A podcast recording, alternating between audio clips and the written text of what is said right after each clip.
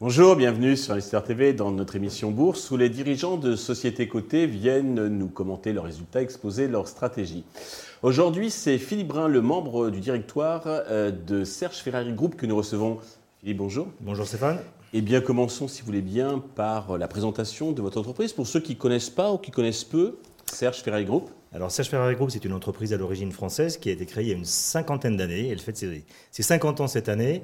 Euh, elle euh, conçoit et elle distribue euh, des membranes innovantes qui sont utilisées pour des applications d'architecture légère et d'aménagement extérieur. Elle compte 1300 personnes désormais, avec des sites de fabrication qui sont en France, le site historique, mais également en Suisse, en Allemagne, en Italie et à Taïwan. D'accord. Elle a réalisé donc l'an dernier un chiffre d'affaires d'à peu près 339 millions d'euros et un résultat net de 15 millions d'euros. Très bien. Euh, alors, quelles sont ces spécificités, ces atouts qui vous distinguent bah, des autres acteurs de, votre marché? Alors, concernant la société, déjà, elle est une société, une société familiale hein, qui est contrôlée par euh, la famille Ferrari encore à 70%, mais elle est cotée.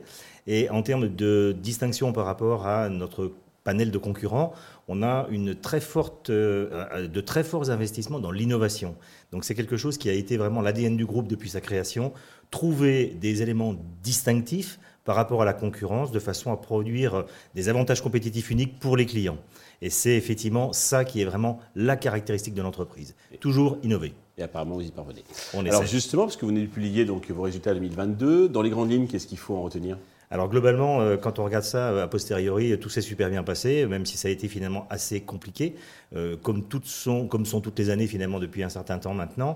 Mais globalement, l'année 2022, c'était l'année où les matières premières et l'énergie ont posé des problèmes, où notre outil de production nous a posé problème parce qu'il était dimensionné un peu juste. Et c'est donc des éléments effectivement pour notre perspective que d'annoncer effectivement que nous allons investir dans cet équipement de production. Et puis effectivement une volonté de retrouver euh, un niveau de service avec nos clients qui soit un peu meilleur. On a vraiment, on en a bavé cette année. Ça a été compliqué, donc on, doit s'améliorer en 2023. Alors justement pour cette année, donc 2023, euh, quelles sont quelle est votre stratégie et les enjeux donc, de cet exercice? Donc adresser nos quatre marchés stratégiques, hein, on, intervient dans la protection solaire, dans les structures modulaires, dans le mobilier, et puis également dans l'architecture tendue, hein, qui sont finalement des réalisations très iconiques, très emblématiques, même si elles ne représentent pas beaucoup de notre activité, mais on est toujours effectivement sollicité dans les événements mondiaux que sont les Jeux Olympiques, les Coupes du Monde de foot.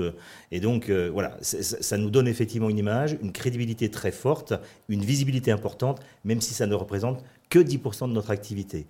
En tout cas, 2023, c'est des investissements, c'est la poursuite de l'amélioration de notre excellence opérationnelle, parce qu'on a quand même là aussi euh, des pistes d'amélioration très fortes et de génération de cash flow, notamment sur la gestion de notre BFR.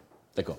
Pour conclure sur le plan boursier, alors j'ai vu que le titre était sur un an repli d'environ 25%. Est-ce que vous avez un message particulier à l'adresse de tous les actionnaires, investisseurs qui nous regardent? Ben, Notre stratégie, c'est en fait de la croissance, de l'investissement, parier effectivement sur l'international, puisque plus de 75% du chiffre d'affaires est fait en dehors de France, et donc continuer effectivement d'innover pour conquérir de nouveaux clients. Philippe, merci pour toutes ces précisions. Nous allons suivre attentivement l'évolution de Serge Ferry Group. Merci à tous de nous avoir suivis. Je vous donne rendez-vous très prochainement sur Investor TV avec un autre dirigeant qui viendra nous commenter euh, sa stratégie.